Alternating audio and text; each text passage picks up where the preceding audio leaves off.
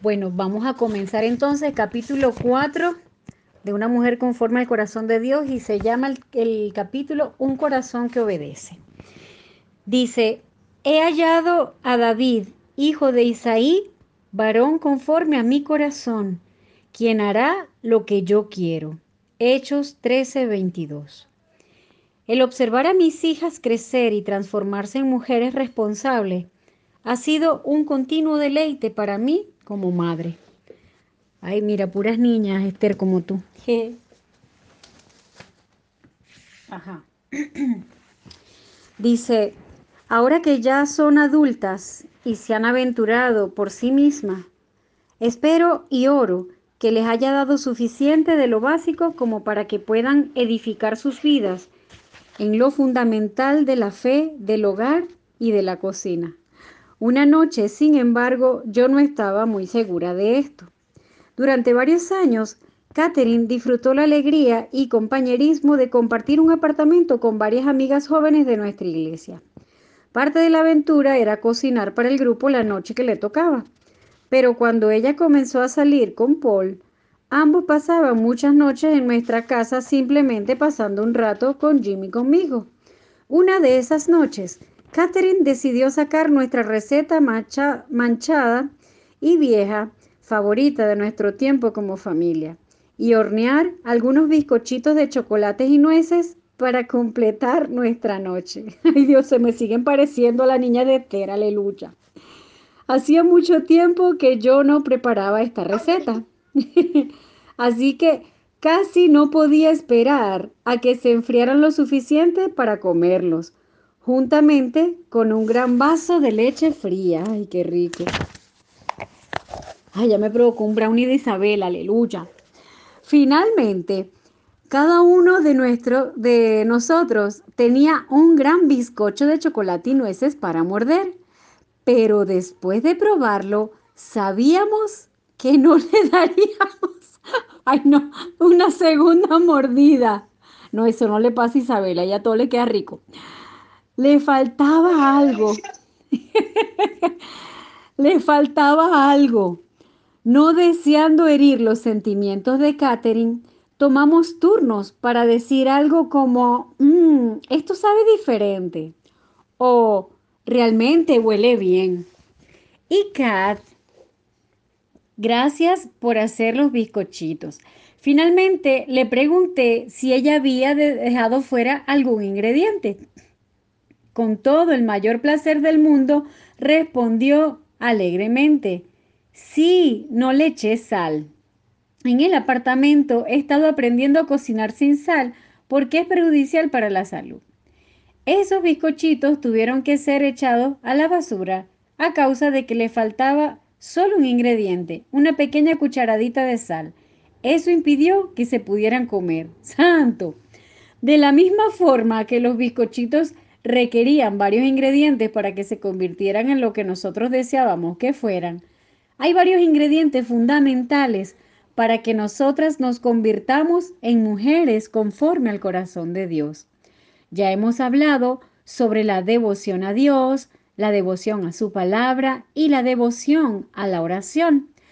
Pero es necesario otro ingrediente tan importante como la sal en los bizcochitos para que usted se convierta en una mujer según el corazón de Dios y se trata de la obediencia. El corazón en el que Dios se deleita es un corazón obediente, cooperador y que le responda a Él y a sus mandamientos, un corazón que obedece. Dos clases de corazones. El título para este libro, Una mujer conforme al corazón de Dios, sale de la descripción de Dios sobre el rey David. He hallado a David, varón conforme a mi corazón, quien hará todo lo que yo quiero. Hechos 13:22. Hablando por Dios, el profeta Samuel regañó a Saúl, el rey que gobernaba Israel, por no haber obedecido las instrucciones específicas de Dios. Eso está en Primera de Samuel 13. Una y otra vez, en Primera de Samuel, Saúl sobrepasó sus límites, aquellos que Dios le había puesto. en varias ocasiones desobedeció a Dios en forma específica, aunque tuvo mucho cuidado de ofrecerle sacrificios a Dios. Saúl no le ofreció a Dios el supremo sacrificio, la obediencia de un corazón completamente devoto a él. Primera de Samuel 15:22. Claramente, Saúl no, obedeció a Dios ni a sus leyes. Finalmente, después de un grave acto de desobediencia, Dios envió a Samuel a donde estaba Saúl con un doble mensaje. Pero ahora te digo que tu reino no permanecerá. Y el Señor ya está buscando un hombre más de su agrado. Primera de Samuel 13:14, nueva versión internacional. Dios estaba diciendo, Saúl, como rey estás acabado. Yo he soportado tus rebeliones y tu corazón desobediente por bastante tiempo, pero ahora he encontrado precisamente al hombre que me va a servir. Este hombre que tomará tu lugar es un hombre con un corazón obediente, un hombre con un corazón que me responde, un hombre que seguirá todas mis órdenes, cumplirá todos mis deseos y hará toda mi voluntad. Aquí podemos ver dos clases de corazones muy diferentes, el corazón de David y el corazón de Saúl. En su corazón, David estaba dispuesto a obedecer, pero Saúl estaba satisfecho con simples actos externos de sacrificio. David sirvió a Dios, Saúl se sirvió a sí mismo e hizo las cosas a su manera. David estaba preocupado por seguir la voluntad de Dios, pero a Saúl le importaba solo su propia voluntad. El corazón de David estaba centrado en Dios, mientras que el de Saúl estaba centrado en Saúl. Aunque David no obedeció a Dios, él tenía lo que era importante a fin de cuentas, un corazón conforme al de Dios. En marcado contraste, la devoción de Saúl hacia, hacia Dios era impulsiva y esporádica. ¿Verdad? Hubo momentos en que David pues no obedeció, se, desvió, ¿verdad? Pero eh, la constante en David era la obediencia, mientras que en Saúl la obediencia, ¿verdad? Como dice aquí, era impulsiva y esporádica. Claro, eso eh, igualmente la desobediencia le trajo graves consecuencias a David. O sea, no es que porque eh, fuera una excepción la desobediencia no había consecuencias, ¿verdad? Y dice por último punto, aunque David era bien conocido por sus habilidades físicas y por su fuerza como guerrero, con humildad dependía de Dios, confiando en Él y reconociéndolo una y otra vez. El Señor es la fortaleza de mi vida. Salmo 27.1. Saúl, por otro lado, era orgulloso. Dependía de sus propias habilidades, de su propia sabiduría y juicio y su brazo de carne. Dios le dio a ambos reyes la oportunidad de guiar a Israel, pero al final ellos caminaron por sendas diferentes. Saúl se alejó de Dios y David se acercó a Dios. El corazón de Saúl no respondía a la voluntad de Dios, mientras que el de David tenía devoción por obedecer. Ellos fueron como dos músicos diferentes. Uno era como aquel que se sienta al piano y lo golpea, un poco aquí, un poco allá, cualquiera puede tocar notas. Y el otro era como el estudiante que se sienta por horas, siendo un estudiante disciplinado, fiel y dedicado. El primero crea sonidos inmaduros, irregulares, discordantes, que se desvanecen, mientras que el otro aprende, crece, sobresale y eleva los corazones y las almas de los demás, mientras él se sintoniza a sí mismo con la música del Todopoderoso. La música de Saúl, su andar con el Señor, era impulsiva, transitoria y no desarrollada. Wow. O sea, era una relación almática, la relación de Dios de Saúl con Dios. Pero David, el dulce salmista de Israel, le ofrecía a Dios las melodías más puras de un amor devoto y una comprometida obediencia. Ciertamente, su corazón era un corazón conforme al corazón de Dios. Sí, pero ¿cómo? ¿Cómo podemos imitar el corazón de David en nuestra devoción a Dios? ¿Qué podemos hacer para que Dios pueda crear en nosotras un corazón comprometido y obediente? Un corazón comprometido a hacer la voluntad de Dios es un ingrediente importante cuando se trata de manifestar nuestro amor hacia Él. ¡Wow! ¡Qué belleza! Dios nos llama a cuidar nuestro corazón. Como notamos anteriormente, Dios nos dice, sobre toda cosa guardada, guarda tu corazón, porque de él mana la vida. Proverbios 4:23.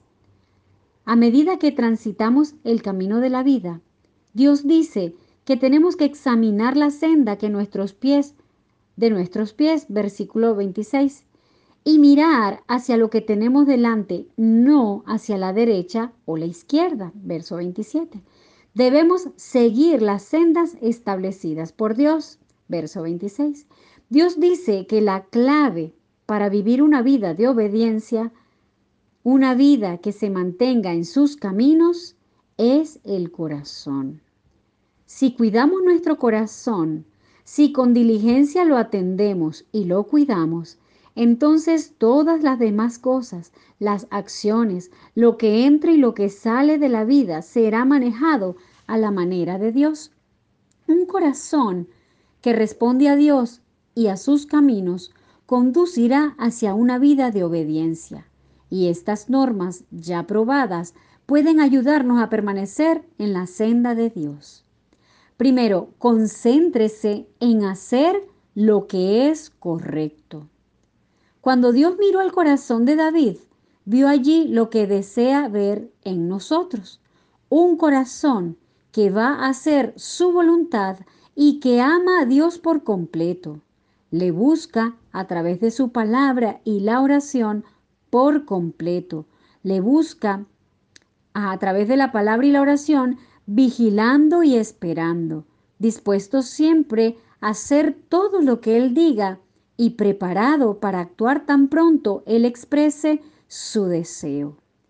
Tal corazón suave y dócil se concentrará en hacer lo correcto. Amén.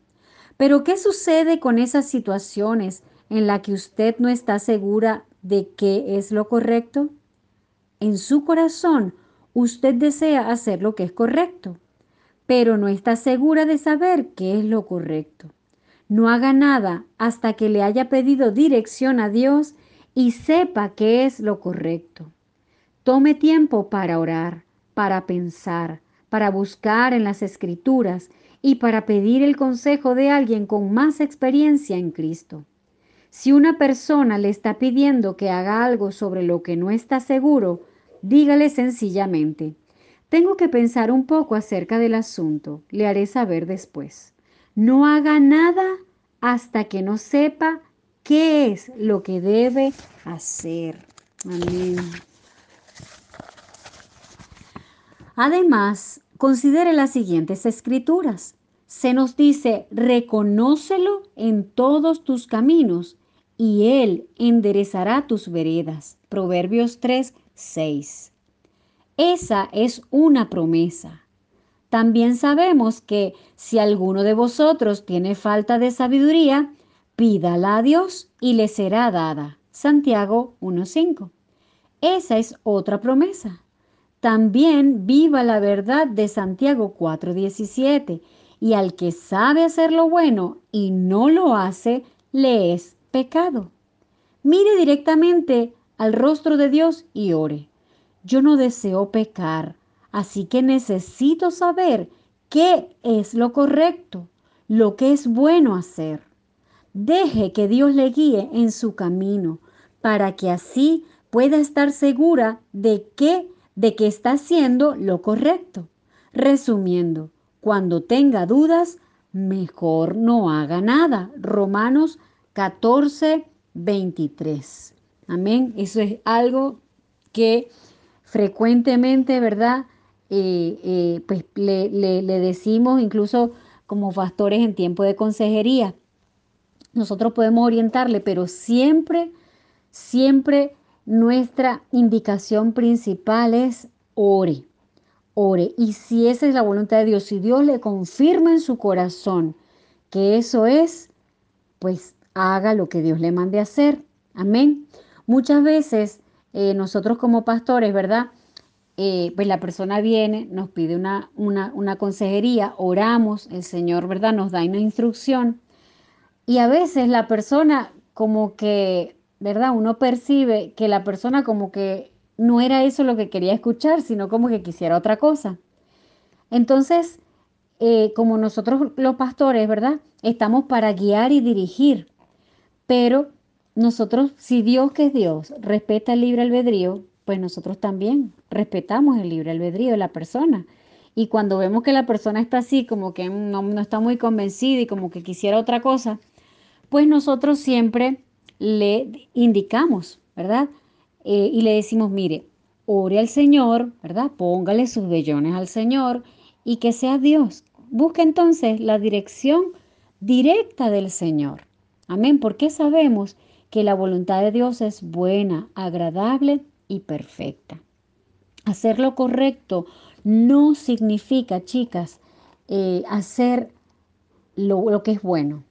O sea, lo que me parece que es bueno, no es que es hacerlo malo, cancelado eso, no, no, no, no, no me, no, no quiero, ¿verdad?, eh, explicarme mal, sino que hay cosas que parecieran ser buenísimas, uff, muy buenas, o de repente cosas que yo creo que yo soy, uff, súper buena en eso y, y wow, me están valorando lo que estoy haciendo y parece que wow, que estoy influyendo a muchísimas personas y uff, a veces hay cosas que aparentemente es lo bueno, pero realmente no es lo que Dios quiere que estemos haciendo.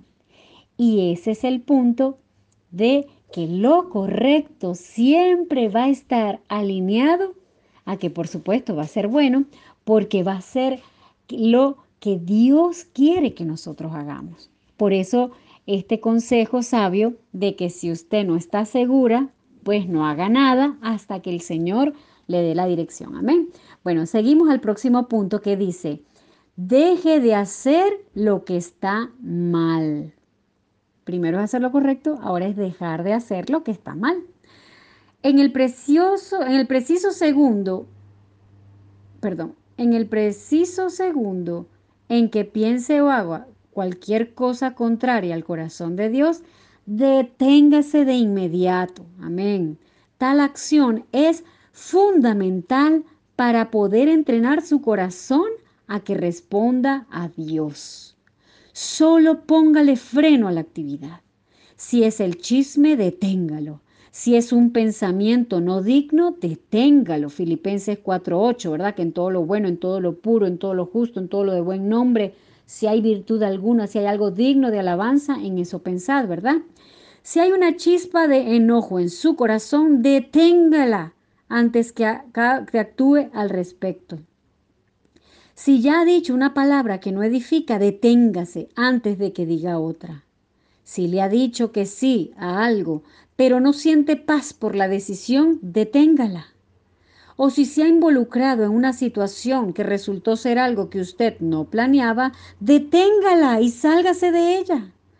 Todos hemos tenido experiencias como estas. Suceden todos los días. La manera en que responda revelará qué es lo que hay en el centro de su corazón. El cesar una actividad o proceso de pensamiento antes que el pecado progrese y tome ventaja, hará girar su corazón de regreso hacia Dios y le pondrá a usted nuevamente en su camino. Así que clame al Señor. Él le dará fortaleza. No importa cuál sea la tentación, no importa cuál sea el peligro en el camino. Hebreos 2.18. Amén. Detengamos inmediatamente, freno de mano a todo pensamiento, acción, palabra, situación que no sea de Dios. detengámosla en el momento. Amén. Tercero, confiese cualquier cosa mala. Debido a que Cristo cubrió nuestros pecados por su sangre por medio de su muerte, usted y yo somos perdonados. Puede que nosotras no nos sintamos perdonadas, pero usted y yo solo necesitamos saber que lo somos. Sin embargo, aún seguimos pecando. Así que cuando hago algo contrario a la palabra de Dios, lo reconozco en mi corazón. Esto está mal, es pecado. Yo no puedo hacer esto. Después de todo, si decimos que no tenemos pecado, nos engañamos a nosotros mismos y la verdad no está en nosotros. Primera de Juan 1.8. Así que yo llamo al pecado pecado. Y al hacer eso, entreno mi corazón a responder a la convicción del Espíritu de Dios. Cuando usted y yo confesamos nuestros pecados de esta manera, Dios es fiel y justo para perdonar nuestros pecados y limpiarnos de toda maldad. Primera de Juan 1.9. Y mientras más rápido lo confesemos, mejor. Cuando confiese sus pecados, asegúrese de rechazarlos también. Proverbios 28.13 nos advierte, el que encubre sus pecados no prosperará, mas el que los confiesa y se aparta alcanzará misericordia. Uy, poderoso. No sea como el campesino que dijo, quiero confesar que le robé heno a mi vecino. Y cuando el pastor le preguntó, ¿cuánto robó? El campesino le respondió, robé medio fardo, pero vamos a dejarlo en un fardo entero, ya que esta noche regreso por la otra mitad. ¡Santo! ¡Ay, Dios mío! Eso es lo que se llama pecar deliberadamente. Amén. Eh, y la importancia, ¿verdad?, del confesar nuestros pecados y, sobre todo llamar al pecado pecado. Amén. Porque a veces tendemos a usar eufemismo para el pecado, ¿verdad? Mucha gente, muchos muchos hombres y mujeres le llaman al adulterio, ay, una canita al aire. O, o, le llaman a las mentiras, le ponen colores. No, esa fue una mentira piadosa. O una mentirita blanca. O, o ay, no, no, pero es que esto no es tan pecado como lo otro, lo otro es más pecado. Entonces pone otro pecado más grandote que el suyo para minimizar el suyo y así acallar la conciencia. Entonces es importante que aprendamos para en el proceso, ¿verdad? Porque estamos, estas técnicas, estas estrategias son para entrenar a nuestro corazón para ser conforme al corazón de Dios. Amén. Entonces seguimos. Dice, aclara las cosas con los demás. La confesión arregla las cosas delante de Dios, pero si hemos herido a otra persona, tenemos que aclarar las cosas con esa persona también. Cuando sea apropiado, debemos admitir nuestro mal comportamiento a la persona involucrada. Yo tuve que hacer eso la primera mañana que canté en el coro de nuestra iglesia. Una dulce mujer se me acercó sonriendo y preguntó, ¿Eres tú uno de los nuevos integrantes? Por alguna razón le respondí en forma cortante. No, pero soy una de las nuevas integrantes. Mi alma. Mientras decía esas palabras, de inmediato sentí la convicción, pero estábamos caminando en fila para ir a cantar, adorar. Santo, canté con dificultad todos esos conmovedores y que dan convicción himnos sobre nuestro precioso Jesús. Finalmente regresé al cuarto del coro y me disculpé. Esperé hasta que la mujer a la que yo había ofendido llegara y le dije, realmente tengo una boca muy afiliada, afilada, ¿cierto? Siento mucho haber respondido a sus bondadosas palabras con semejante tontería. Por favor, ¿podría perdonarme? Otro punto, siga adelante lo antes posible. Nuestro enemigo Satanás se deleita cuando nuestros fracasos a la obediencia a Dios nos mantienen alejados de su servicio. Usted y yo fácilmente podríamos revolcarnos en el hecho de que le hemos fallado a Dios y así dejar que nuestras emociones eviten que perseveremos y le sigamos a Él. Nosotras sabemos que hemos sido perdonadas. Hemos dejado nuestro mal comportamiento, hemos reconocido y confesado nuestros pecados, hemos abandonado nuestros pensamientos o acciones y aclarado la situación. Pero aún nos decimos a nosotras mismas, no puedo creer que yo dijera eso, pensara eso o actuara de esa manera. ¿Cómo pude haber dicho eso? No soy digna, soy totalmente inadecuada para servir a Dios. Cuando ese es el caso, necesitamos volvernos hacia otra verdad de la palabra de Dios y dejar que ella nos levante, nos acuda, nos refresque y nos ponga de regreso en su camino. Susurrándonos su dirección divina en nuestro oído, Dios nos anima a aquellos que hemos confesado nuestra desobediencia y hemos sido perdonados para que hagamos como Pablo olvidando ciertamente lo que queda atrás y extendiéndome a lo que está delante, prosigo a la meta, al premio del supremo llamamiento de Dios en Cristo Jesús. Filipenses 3, 13 al 14. Una vez que hemos reconocido y lidiado con nuestro fracaso de seguir a Dios con todo el corazón, una vez que hemos lidiado con nuestros actos de desobediencia, ¿verdad? Con nuestros pecados, con nuestra, ¿verdad? Dinámica, con todo lo que no sea de Dios en nuestra vida, usted y yo tenemos que olvidar esas cosas del pasado y seguir hacia adelante.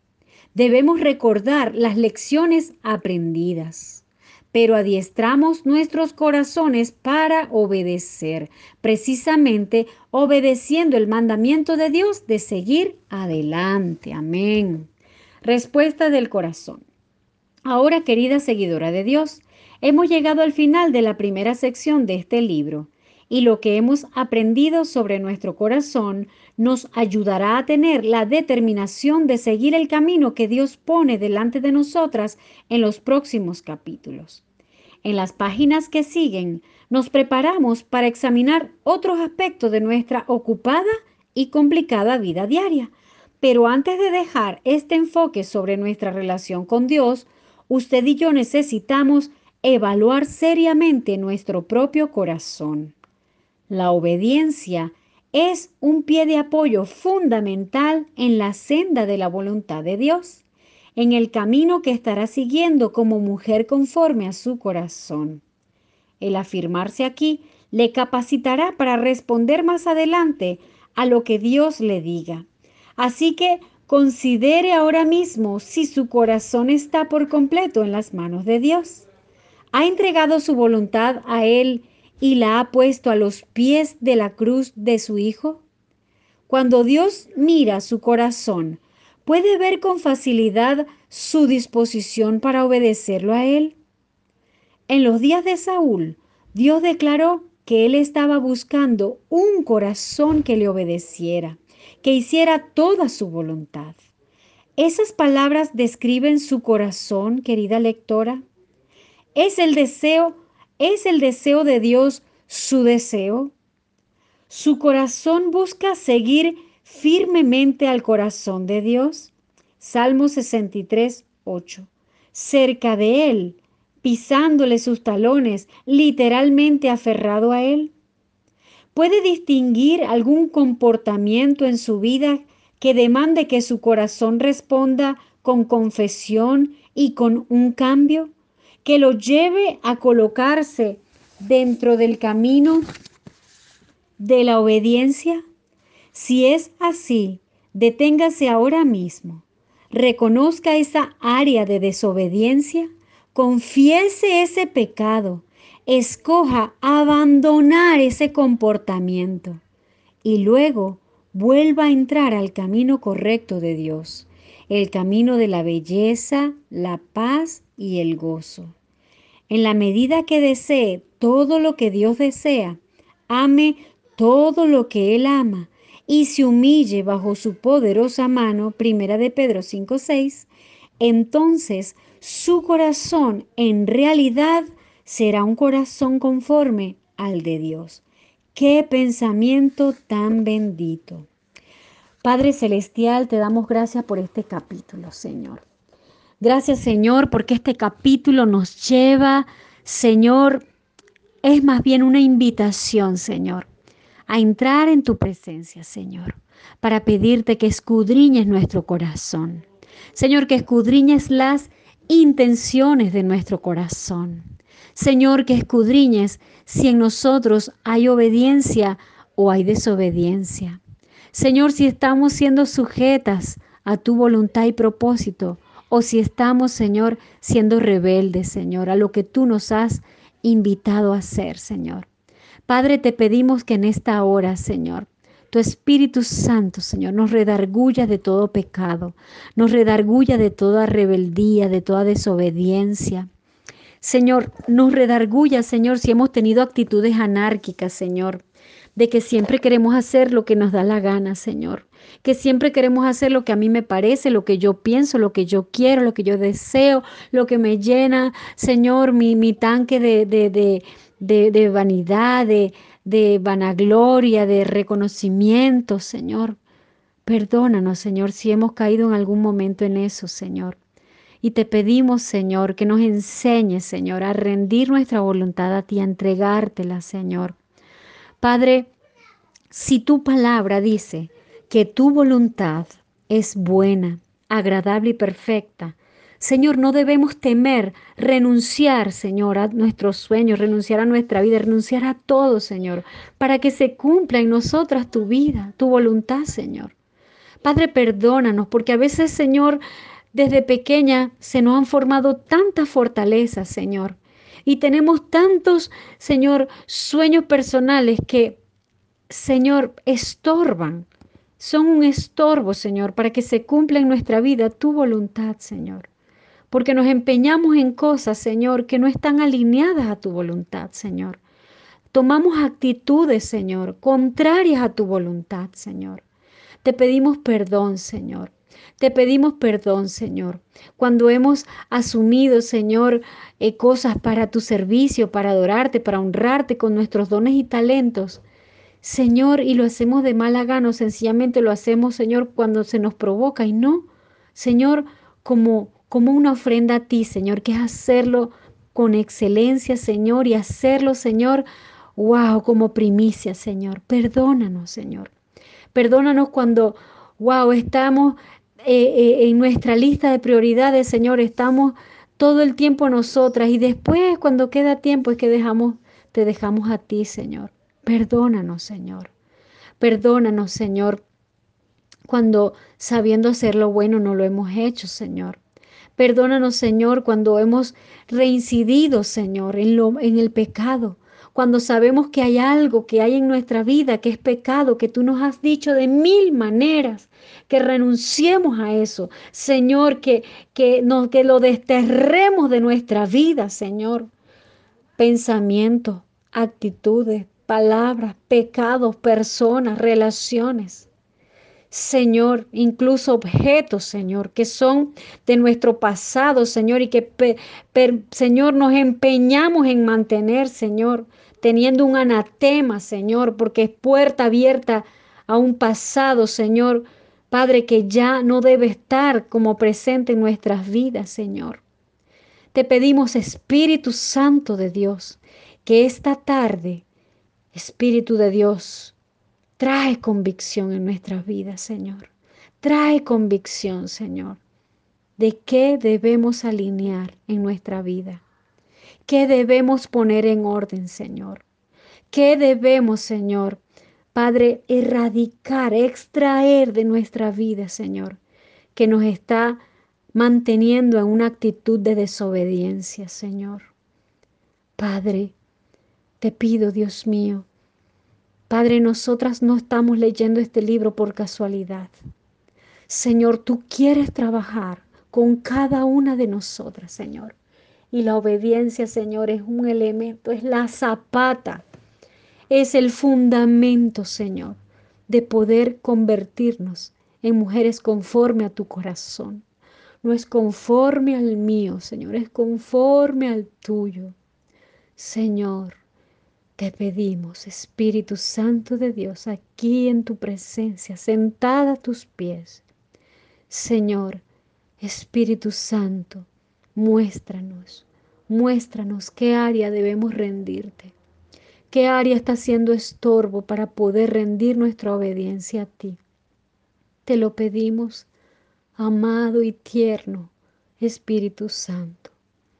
Te lo pedimos, Señor. Mira nuestro corazón, nuestro deseo ardiente, Señor, de ser, Señor, Padre, reconocidas por ti como mujeres conforme a tu corazón, Señor. Que podamos ser, Señor, la versión femenina de David en estos tiempos, Señor. Que nuestra obediencia sea una ofrenda de olor grato a ti, Señor. Padre, que no nos intimidemos, Señor. Señor, que ya no sigamos, Señor, reteniendo lo que tenemos que soltar. En el nombre poderoso de Jesús, yo declaro, Padre, que tú hoy, hoy tú nos das la firmeza, la fortaleza, la valentía, Señor, de dejar ir, Señor, de renunciar, Señor. Todo eso, Señor, todo eso que cada una de nosotras sabe, que sabe, que sabe que tenemos que renunciar, que tenemos que soltar, que tenemos que desterrar de nuestra vida. En el nombre poderoso de Jesús, Señor. Que cada una lo renuncie, Señor. Lo renuncie, Señor. Padre, que no, no basta solo con amarte. También, Señor, tenemos que aborrecer el pecado, Señor. Te pido que ya se acabe, Señor, esa sobadera a pecados, a pecados ocultos, Señor. Padre, que podamos ser libres en el nombre poderoso de Jesús. Llámese como se llame, llámese como se llame, Señor. Que seamos libres, Señor. Que ya no nos sigamos consintiéndonos a escondidas en la oscuridad como opera el enemigo sino que todo lo oculto saca la luz, Señor, para que podamos identificarlo, para que podamos ser redarguidas, Señor, y podamos tomar la decisión correcta de arrepentirnos, Señor, en tu presencia y renunciar a ese pecado, renunciar a esa actitud, renunciar, Señor, a esa, a esa situación, Señor, a ese vicio, en el nombre de Jesús. Yo declaro que es un tiempo de libertad, es una tarde de libertad para ser libre de todo vicio. Mujer, tú que estás atado a un vicio hasta hoy, en el nombre de Jesús, yo declaro que cada vez que vayas a tener contacto con eso, el Señor, el Espíritu Santo te va a redarguir de tal manera que más nunca lo vas a poder hacer de nuevo. En el nombre de Jesús, porque si el Señor viene esta noche, ya el enemigo no haya retenido tu vida para que te quedes en una eternidad sin Dios. En el nombre de Jesús, toda actitud, todo pecado oculto, llámese como se llama, en el nombre de Jesús, Señor. Yo declaro que hoy tú nos das la victoria a todas y cada una, Señor. En el nombre poderoso de Jesús, Señor, nos declaramos libres, libres de todo espíritu inmundo de mentira, de chisme, de rabia, de todo espíritu inmundo de mal humor, de todo espíritu inmundo de desobediencia, de todo espíritu inmundo, Señor, de amargura por falta de perdón, Renunciamos a todo eso en el nombre de Jesús. Renunciamos a toda depresión. Renunciamos en el nombre de Jesús a toda autoestima baja. Renunciamos en el nombre de Jesús a todo lo que, a toda atadura, a toda, a toda ligadura de alma con cualquier persona, Señor, que sea pecaminosa en el nombre de Jesús. Yo declaro libertad en esta hora por el poder de tu palabra y en tu nombre, Jesús lo declaramos hecho. Lo declaramos hecho, Señor. Vamos a cerrar con broche de oro esta primera parte, Señor, porque nos hemos determinado, Señor, a ser mujeres conforme a tu corazón, porque nos hemos determinado a levantarnos como mujeres en tu ejército para este nuevo tiempo, Señor, porque nos hemos determinado, Señor, a dejar el ñe, ñe, ñe y la inmadurez espiritual porque nos hemos determinado, Señor, a entrar en aguas profundas contigo, Señor, para establecer tu reino, Señor, en nuestras vidas, para ser una influencia de bendición en la vida de nuestros hijos, para ser, Señor, y convertirnos en esas mujeres sabias que vamos a edificar nuestros hogares, porque nos hemos determinado, Señor, a ser las ayudas idóneas y no las demonias de nuestros esposos, porque nos hemos determinado, Señor, a ser esas mujeres de Dios, Señor, que tu cuerpo, la iglesia, necesita para asumir la posición que tú tienes en el cuerpo de Cristo, Señor y ya dejar, Señor, de pamplinas, de estar haciendo por ahí, por otro lado, lo que yo quiero, sino asumir mi lugar en el cuerpo de Cristo. Entender que tengo una función y para ello Dios me dotó de dones y talentos. Y no es para establecer mi reinito, es para establecer el reino de Dios en nuestras vidas, en nuestra familia, en nuestra congregación, en nuestra ciudad, en nuestra nación y hasta el infinito, hasta el fin del mundo, en todas las naciones de la tierra, porque somos mujeres de naciones. Yo no sé si tú estás entendiendo, pero somos mujeres de naciones, somos mujeres de naciones. Así que hasta hoy te llegó esa batalla, esa, esa, ese círculo vicioso de que me levanto y vuelvo y me caigo con lo mismo y años y años y años en eso, hasta hoy en el nombre de Jesús. Y que en el momento que la excepción va a ser el errar, el fallar. Y la constante vamos a ser como David, que fue la, la excepción fue, su, fue, fue desobedecer a Dios y no como es como Saúl. Ya dejamos todo espíritu de Saúl en nosotras, se va fuera, se seca en el nombre de Jesús. Y declaramos que ese espíritu obediente, ese espíritu de adorador, ese espíritu de, wow, apasionado por Dios que tuvo el rey David, Señor. Nosotros queremos, Señor, tener y fue tu Espíritu Santo y tú nos los has entregado, Señor. El espíritu de Saúl fue un espíritu de terquedad, fue un espíritu terco, obstinado, pero el espíritu que operaba en David era el Espíritu Santo, Señor, que posaba sobre él y que ahora nosotros, a diferencia de David, lo tenemos en nosotras, porque tu palabra dice que ahora nosotros somos templo de tu Espíritu Santo. Así que, Señor, tú nos has dotado. Tú nos has dotado de todo lo que necesitamos para ser mujeres conforme a tu corazón. Pero hoy el Señor nos dice que asumamos la parte que nos corresponde a nosotras. Asumamos la parte de decidir perdonar para que el enemigo no tenga derecho con raíces de amargura y faltas de perdón. El Señor nos pide que hoy asumamos un espíritu obediente para ya abandonar, dejar, desterrar, ser libres de la rebeldía, de la anarquía, de querer hacer siempre lo que me da la gana. Renunciamos a eso en el nombre de Jesús. Y hoy nos postramos a tus pies, Señor. Nos rendimos a ti, Señor. Nos rendimos a ti, Señor. Ya no queremos, Señor, seguir luchando, Señor. Padre, yo te pido que hoy, Señor, Espíritu Santo de Dios, hoy, Señor, toda mujer que me escucha pueda sentir la libertad, Señor, de lo que sea y cómo se llame con lo que ha estado luchando por años.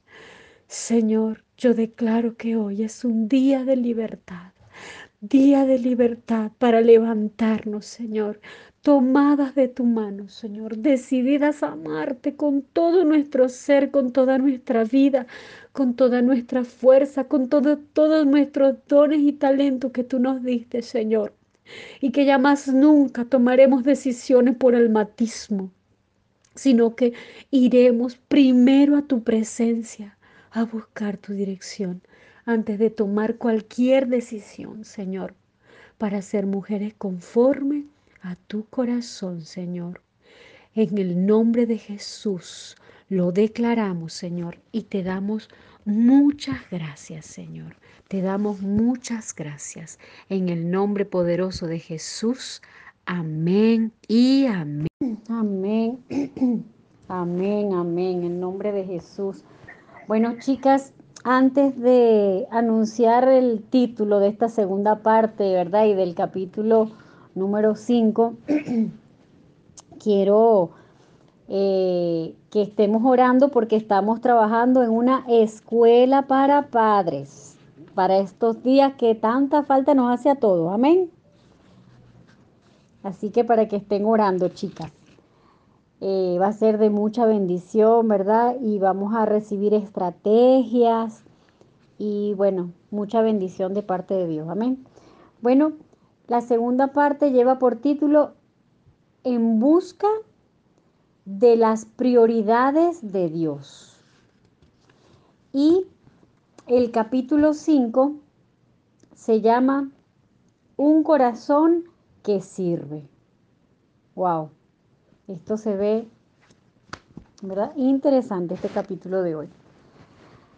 Dice, le haré ayuda idónea para él. Génesis 2, 18. Era un brillante día otoñal en la Universidad de Oklahoma. Mientras yo me apresuraba para llegar a la primera clase que tenía después del almuerzo, él llamó mi atención nuevamente. Sonreía a medida que se acercaba hacia donde yo estaba. Todos los lunes, miércoles y viernes, nuestros caminos parecían cruzarse mientras él también se apresuraba para llegar a su clase. Su nombre, Jim George. Me era desconocido en ese momento, pero parecía ser en extremo agradable. Era bien parecido y me gustaba su sonrisa. Bueno, era evidente que él también se había fijado en mí, porque poco tiempo después una amiga mutua preparó una cita a ciegas para ambos. Esto ocurrió en noviembre de 1964, el Día de los Enamorados, nos comprometimos y nuestra boda fue el primer fin de semana largo al terminar el colegio. El primero de junio de 1965. Eso fue hace 35 años, claro, de cuando ella escribió el libro, ¿no? Y desearía poder decir fueron unos maravillosos, dichosos y felices 35 años, pero no puedo. Verá, nosotros comenzamos nuestro matrimonio sin Dios y eso equivale a momentos difíciles. Desde el comienzo tropezamos, discutimos y nos decepcionamos el uno al otro. A causa de no haber encontrado satisfacción en nuestro matrimonio, vertimos nuestras vidas en diferentes causas, amistades, pasatiempos y metas intelectuales. El tener dos hijos tampoco llenó el vacío que cada uno de nosotros sentía. Nuestra vida matrimonial fue monótona durante ocho frustrantes años, hasta que por un acto de la gracia de Dios, nos convertimos en una familia cristiana. Aleluya. Una familia cuya cabeza o centro es Jesucristo. Una familia con la Biblia como nuestra guía, ¿verdad? Como lo vimos en la película, ¿verdad? Cuando ellos se rindieron al Señor. Y los que no han visto la película, les animo a que por favor la, busquen. Voy a a compartirla nuevamente en los grupos para que la tengan a mano. El dar nuestra vida a Jesucristo marcó una tremenda diferencia dentro de nuestros corazones.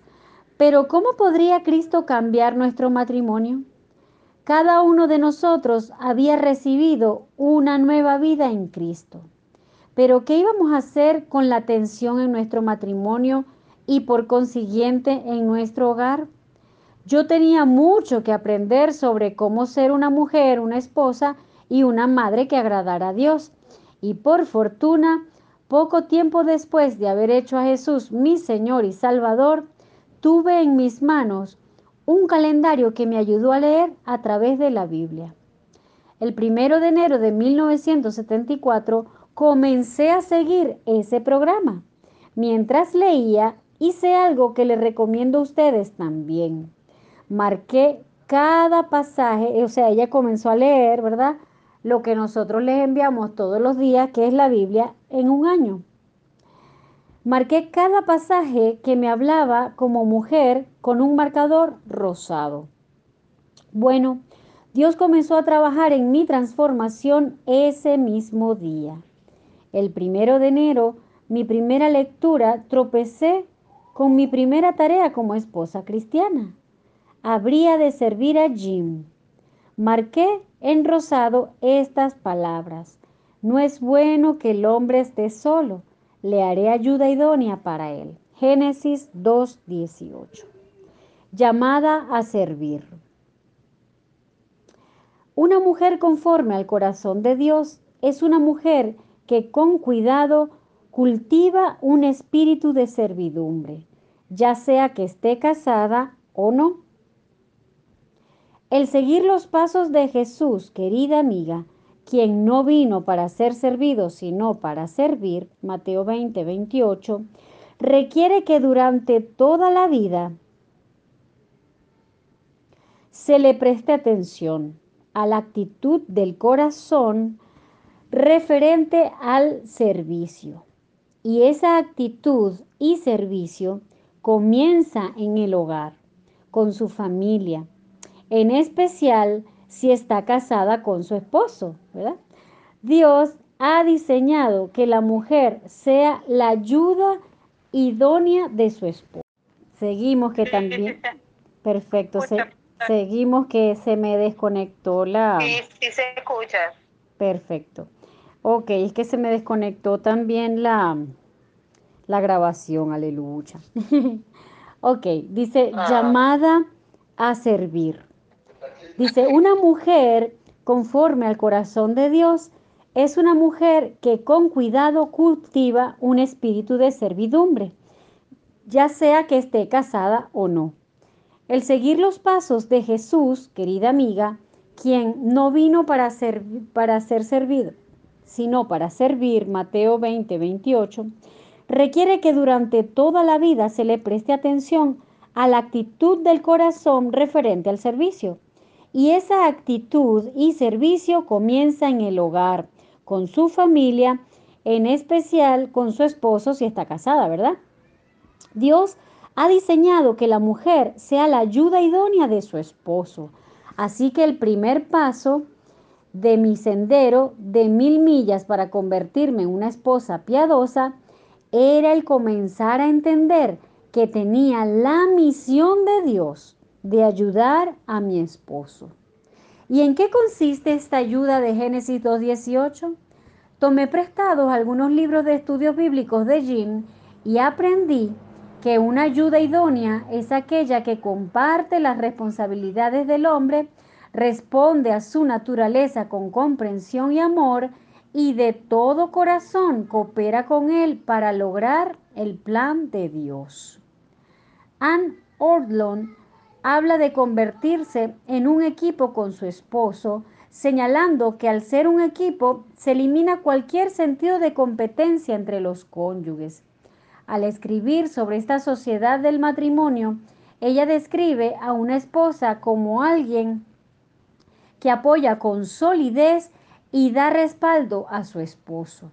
Ella dice, no tengo ningún deseo de correr a la par de Raúl, dejando así de golpe la pista de la competencia. Deseo estar detrás de él animándolo. Yo puedo decir con honestidad que me convertí en una mejor esposa y mejor cristiana cuando me convertí en una mejor ayuda idónea.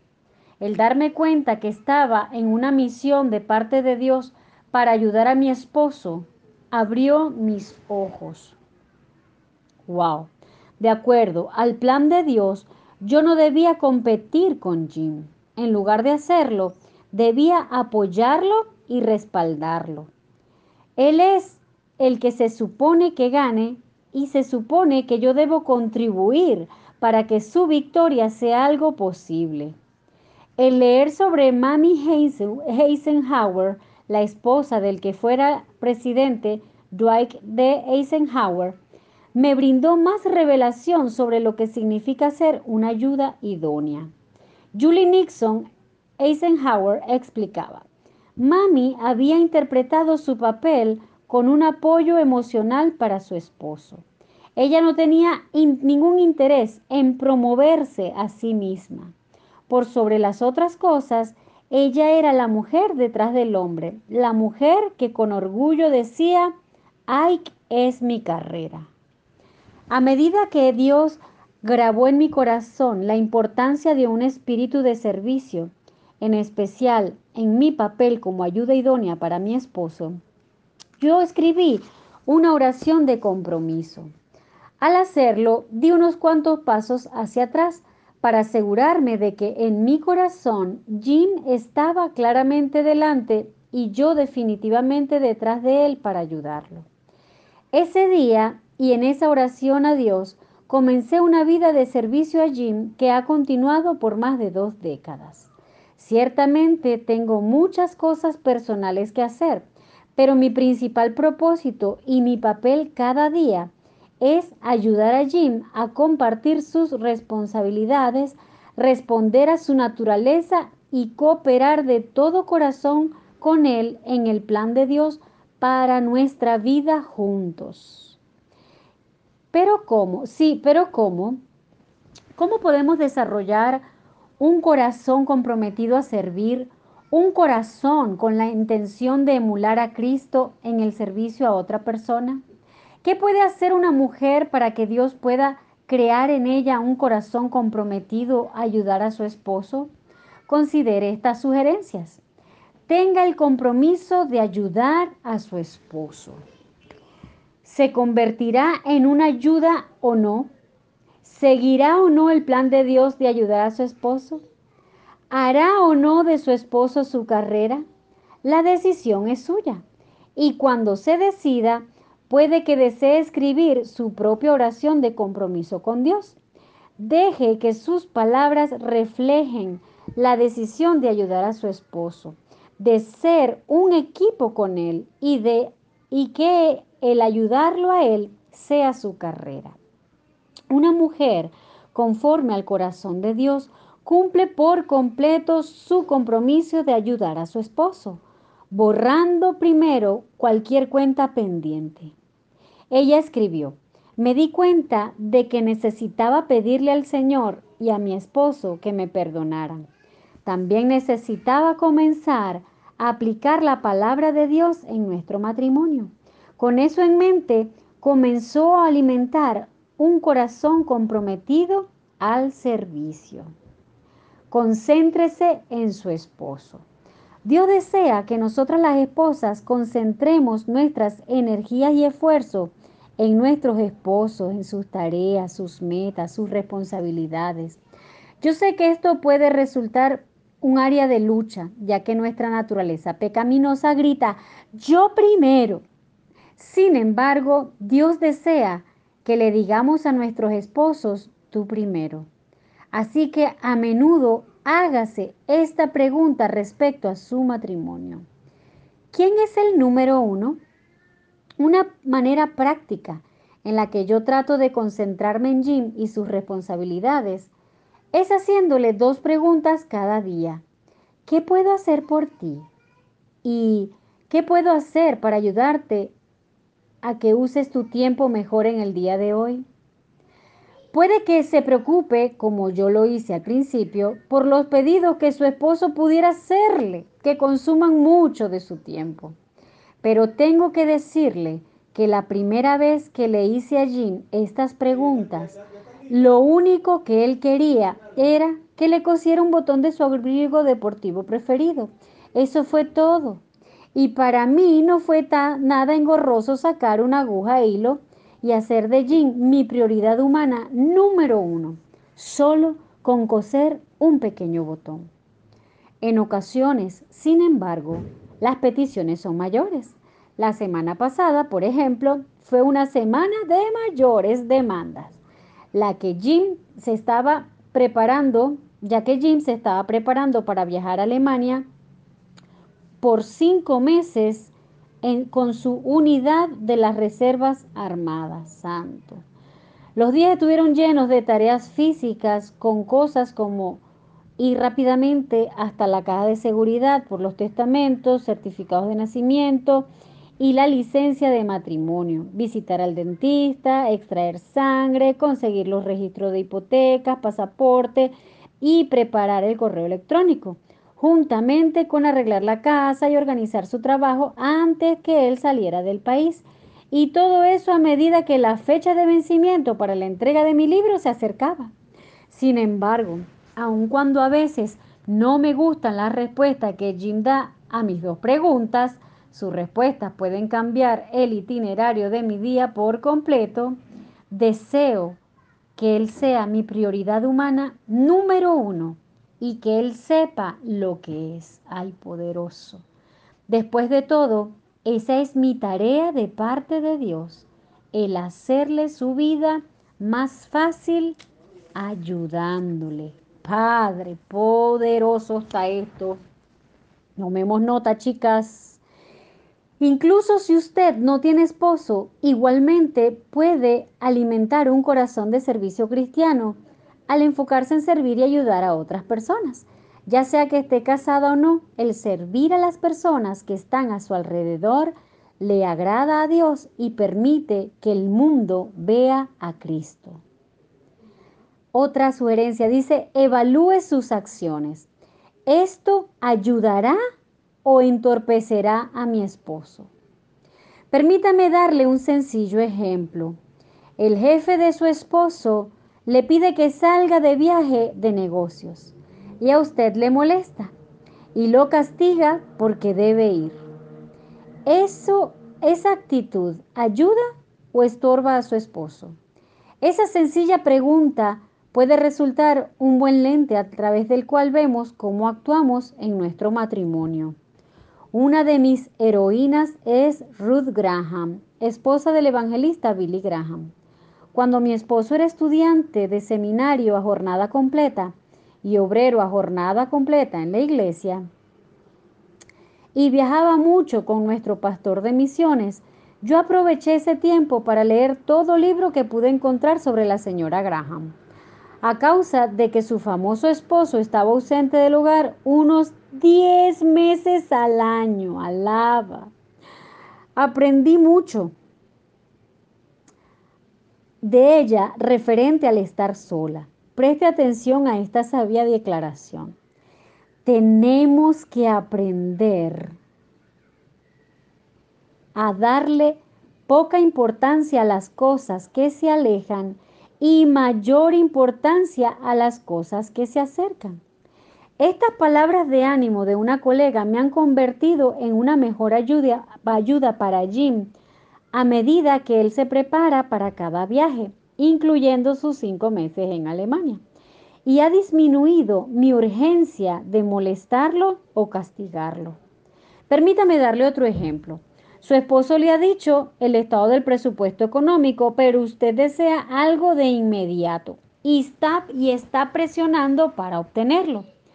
Por experiencia, yo conozco esa situación. Nosotros habíamos vivido en nuestra casa, aquella con la pintura que se caía y el techo desnivelado, por más de una década. Y finalmente ya era tiempo de hacer algunas remodelaciones. Yo estaba en éxtasis. Para mí, lo que había estado faltando en nuestra pequeña y hermosa casa durante todos esos años era una chimenea de leña. Y esta era nuestra oportunidad de instalar una. Pero Jim se sentó y me mostró con claridad que no había suficiente dinero en nuestro préstamo como para añadir una. Sin embargo, yo deseaba esa chimenea. Así que decía cosas como, ¿No sería esta una noche maravillosa para contemplar el fuego de la chimenea? O imagínate, si tuviéramos una chimenea de leña, podríamos poner algunos leños y cenar frente a una cálida hoguera. Pero entonces me pregunté, Liz, ¿estás ayudando o estorbando? Supe la respuesta inmediatamente y usted también. Un día Dios me ayudó a comprender que estaba acosando allí y prometí delante del Señor no mencionarle la chimenea nuevamente. Escribí ese compromiso en una oración a Dios y estuve agradecida de la gracia de Dios. Nunca más mencioné la chimenea. Otro ejemplo, su esposo piensa que se deben mudar para poder así proveer mejor a la familia y usted no quiere hacerlo o declara firmemente no a ese lugar. Siendo pastor, mi esposo aconsejó a una pareja en esta situación. El esposo era chofer de camiones y deseaba cambiar su empleo debido al desgaste y distanciamiento que él mismo traía a su matrimonio. Fue por ese motivo que vinieron en un principio en busca de consejería. Finalmente, a él se le presentó una oportunidad de empleo muy buena, a medio estado de distancia, donde podrían comprar una casa y comenzar su familia. Mariela, sin embargo, no deseaba mudarse. Ella amaba su empleo y era la próxima para obtener un ascenso importante. Pero al darse cuenta de que el plan de Dios era que ella debía ayudar a su esposo, el cual estaba tratando por medio de otro empleo proveer mejor financieramente y deseaba en forma espiritual mejorar la situación de su matrimonio, comprendió que debía ayudar y no estorbar el liderazgo de él. Así que se mudaron y cuán abundante bendición tenía Dios esperando para esta preciosa pareja en su nuevo pueblo. Otro ejemplo más. Su esposo desea tener un tiempo diario para leer la Biblia juntos como familia, pero usted no, o no quiere estudiar lo que él ha escogido, o no se levanta nunca lo suficientemente temprano como para tener el desayuno listo a tiempo para que puedan tener el devocional familiar. En la mayoría de las familias, la esposa es, por lo general, la responsable del itinerario en el lugar eh, del hogar durante la semana. Y a causa de que ella controla el itinerario, tiene la habilidad de hacer que se dé o no el tiempo para la adoración familiar. Si su corazón está comprometido al servicio, tiene el poder de ayudar a su esposo a cumplir esta meta y cualquier otra. ¿Está su corazón comprometido a servir, especialmente a servir a su esposo? Respuestas del corazón. Ayuda. Es una tarea simple y noble y se cosecha gran recompensa. El vivir la misión de Dios ciertamente beneficia a nuestros esposos y a cualquier otra persona que sirvamos, pero nosotras mismas, pero, pero nosotras también nos beneficiamos mientras aprendemos a servir como el mismo Cristo lo hizo. Ser una sierva es una señal de madurez cristiana, chicas. Poderoso. Uy, es la marca verdadera de Cristo. Filipenses 2.7. Quien sirvió hasta el punto de la muerte. Mateo 20, 28. Así que, ¿cómo se califica usted como ayudante? En su matrimonio, ¿se ve a sí misma como parte de un equipo libre de toda acción, pensamientos o deseos de competencia? ¿Es su esposo su principal carrera? ¿Es el ayudar a su esposo la preocupación principal de su corazón y el enfoque principal de su entrega? ¿Ha comprometido su vida y su corazón a seguir el plan que Dios tiene para usted? El plan de ayudar y no estorbar a su esposo a medida que usted y yo promovamos el bienestar de nuestros esposos y el de otras personas que Dios haya puesto en nuestras vidas, nuestro servicio glorificará a Dios. Uy, qué tremendo este, este, este capítulo. Vamos, vamos a orar. Padre, te adoramos, te bendecimos. Señor, te damos gracias por este capítulo hermoso, Señor. Es un capítulo de reto, Señor, en medio de una, eh, eh, de una eh, de un ambiente, de una generación, Señor, donde el feminismo, Señor, ha querido desvirtuar, Señor, los principios de tu palabra. Primero con la competencia y casi odio hacia los hombres. Segundo, levantando el aborto como una de sus banderas. Señor, y, y, apoyando esa, esa, ¿verdad? Es, esa nueva bueno, nueva no, porque está desde, el, desde la palabra, aparece eso, esa, esa identidad de género, Señor, que, Señor, que quiere destruir el propósito, el sueño que tú tuviste cuando pusiste a un hombre en un vientre, Señor, y, y ahora el enemigo quiere distorsionar su identidad, Señor, para hacerlo sentir, Señor, como, como lo que no es, Señor. Igualmente con mujeres, Señor. Padre, pero a la luz de tu palabra, Señor, allí lo dice clara, que somos ayuda idónea, Señor. Y ciertamente en el matrimonio somos un equipo, Señor. Pero hay una verdad. Es a ellos a quienes tú le vas a pedir cuenta, Señor.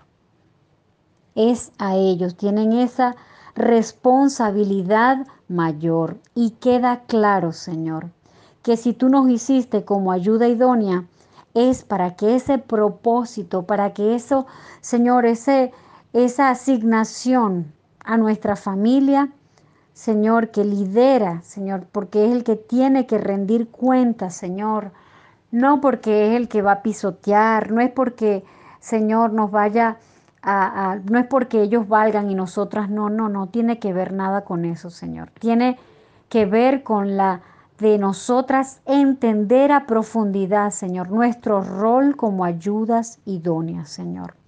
Perdónanos, Señor, cuando, wow, a veces tenemos, Señor, eh, venimos desde la soltería, desde la juventud, Señor, con sueños que tenemos, Señor, y, y, y pretendemos, Señor, que, Señor, que nuestros esposos se anulen para que le den vida a nuestros sueños, Señor. Y, no se trata de que nosotros anulemos los nuestros, Señor. Se trata de que seamos un equipo, Señor, que podamos cada uno cumplir con el propósito para el cual nos trajiste, Señor, pero sin, Señor, eh, eh, pisotearnos o sabotearnos o competir entre nosotros, Señor. Así que yo te pido, Señor, que en el nombre de Jesús, Señor, Padre, que este capítulo nos, nos lleve, Señor, que asumamos el reto, Señor, de ese servicio amoroso, Señor, y, comprometido a nuestros esposos, Señor. Esas preguntas, Señor, ¿cómo, cómo, qué podemos hacer por ellos el día de hoy? ¡Wow! ¡Qué tremendo! ¡Qué tremendo! Yo sé, Padre, que eso nos va a llevar a una nueva relación de profundidad, Señor, hermosa con nuestros esposos, Señor. Te pedimos en el nombre de Jesús, Señor, que, wow, que, que tú tomes control de cada una de nosotras, Señor, que si, que si hay algún orgullo, Señor, que si hay alguna, algún área, Señor, que no hayamos sanado y que no nos permita, Señor, eh, eh, tomar esa posición de ayuda, Señor, de, wow, de ponerlos a ellos como nuestra prioridad humana. O sea, después de ti tiene que venir nuestro esposo, igual que ellos. Después de Dios debemos ser nosotras. Señor, pero es con nuestro ejemplo que los vamos a enseñar a ellos, Señor. Tú no quieres que haya una relación donde uno solo gana y el otro solo se la aguanta. No, Señor. Tú que tú eres un Dios de justicia, tú eres un Dios, Señor, que de hecho tú nos hiciste, Señor, no nos hiciste de, de, de la parte de atrás del cuerpo, sino de al lado, porque tú quieres que estemos al lado de ellos, Señor pero cuando ella se refiere a la posición de estar detrás es para animarlo, como apoyarlo, como que si se va a caer, bueno, sostenerlo, como para estar allí animándolos a seguir, a lograrlo, Señor. Te damos gracias, Señor, de verdad por esta enseñanza, Señor. Yo te pido, Espíritu Santo de Dios, que que entremos en un nuevo tiempo, Señor, de en nuestros matrimonios, Señor Señor, donde el espíritu de servicio, Señor, si no lo teníamos, Señor, si, si se había enfriado, Señor, si, si, por orgullo, nunca lo habíamos considerado, o, mucho, o mucho peor, Señor, si, si estábamos conscientes de que no lo hacíamos porque nos habíamos determinado a no servirle, Señor, wow, porque hay heridas, porque hay eh, situaciones del pasado que no se han sanado, Señor, declaramos en el nombre de Jesús un tiempo de sanidad, Señor. Ayúdanos, Señor. Padre, que, que todo orgullo, toda dureza, toda, toda prepotencia, Señor, todo, Señor, todo egoísmo en nuestro corazón, Señor, se disipe, Señor, se seque en el nombre de Jesús. Señor, y tú nos pongas en nuestros corazones, Señor, esos pensamientos, esas emociones, esas, esas determinaciones, esas palabras, Señor, para poder, mi Dios, wow, Señor, poder eh, bendecir a nuestros esposos, Señor, al, al que ellos puedan experimentar, Señor, disfrutar de nuestro rol como ayudas idóneas, Señor. Yo te pido que destruyas toda fortaleza, Señor, que se opone al cumplimiento de esa, de esa asignación tuya en nuestras vidas, Señor. Yo te pido que en el nombre poderoso de Jesús, Señor, nos quite, Señor, esa esa actitud, Señor, de que primero nosotras, después nosotras y tercero nosotras, y si hay algún cupo, wow, pues que seamos nosotras y después los demás. No, Señor. Perdónanos, perdónanos si hemos caído en eso, Señor. Perdónanos, Señor, si no hemos sido, Señor, diligentes, Señor, con las cosas que hemos determinado hacer en nuestro servicio, Señor, a nuestros esposos, a nuestra familia, Señor, eh, eh, con nuestro, ¿verdad? Nuestro entorno, en, en las en la urbanización donde vivamos, Señor, aún en nuestra iglesia, Señor. Te pedimos en el nombre de Jesús, Señor, que tú nos, nos enseñes cada día más, Señor, a cómo ser servidores, Señor. Padre, porque qué hermoso, Señor, poder adorarte con nuestro servicio, Señor. Te pedimos, Padre, que seas tú, Señor, tomando control de nuestra vida, de nuestras emociones, Señor, de nuestros sentimientos, aún de nuestros pensamientos, Señor. Y que podamos, Señor, alinearnos todos, Señor, para cumplir tu propósito y tu destino, Señor, en nuestras vidas, en nuestros matrimonios, en nuestras familias, Señor, con nuestros hijos, Señor. Ayúdanos, Señor, que podamos ser, Padre, reconocidas, Señor, y recordadas como mujeres que fueron unas servidoras, Señor, porque lo hacíamos para ti. Señor, como mujeres a quienes al, nosotras servir a otros podamos demostrarle el amor de Jesús, Señor, especialmente a los que no te conocen, Señor. Te lo pedimos en el nombre de Jesús, Señor, y te damos gracias, Señor, porque, Padre, en cada capítulo nos vas ministrando áreas nuevas, Señor, y, y dejándonos llenas de, de enseñanza, Señor, y de, wow, de una nueva forma de ver Señor, las diversas áreas de la vida de nosotras como mujeres, Señor. Te damos gracias, Señor, y te pedimos, Espíritu Santo de Dios, que continúe, Señor, poniendo en nosotros el querer como el hacer conforme a tu perfecta voluntad, Señor. No conforme a mis antojos, no conforme a lo que yo quiero hacer, no conforme a lo que yo me imagino que tú quieres hacer, no, Señor. Que recordemos la, el pasaje de ayer, Señor, el capítulo de ayer que Padre, que si no estamos seguras de que algo es tuyo, pues no vamos a hacer nada, Señor. Así que, Señor, te damos gracias. Gracias porque tú eres bueno, fiel y verdadero, Señor. Te adoramos y te damos muchas gracias, Señor, por este tiempo hermoso que nos has permitido estar aquí sentada a tus pies, Señor, aprendiendo, Señor. Y queremos continuar haciéndolo, Señor. No nos queremos, Señor, irnos sin todo lo que tú tienes para nosotras, Señor en este discipulado, Señor, y en los muchos que vendrán. En el nombre poderoso de Jesús, amén y amén.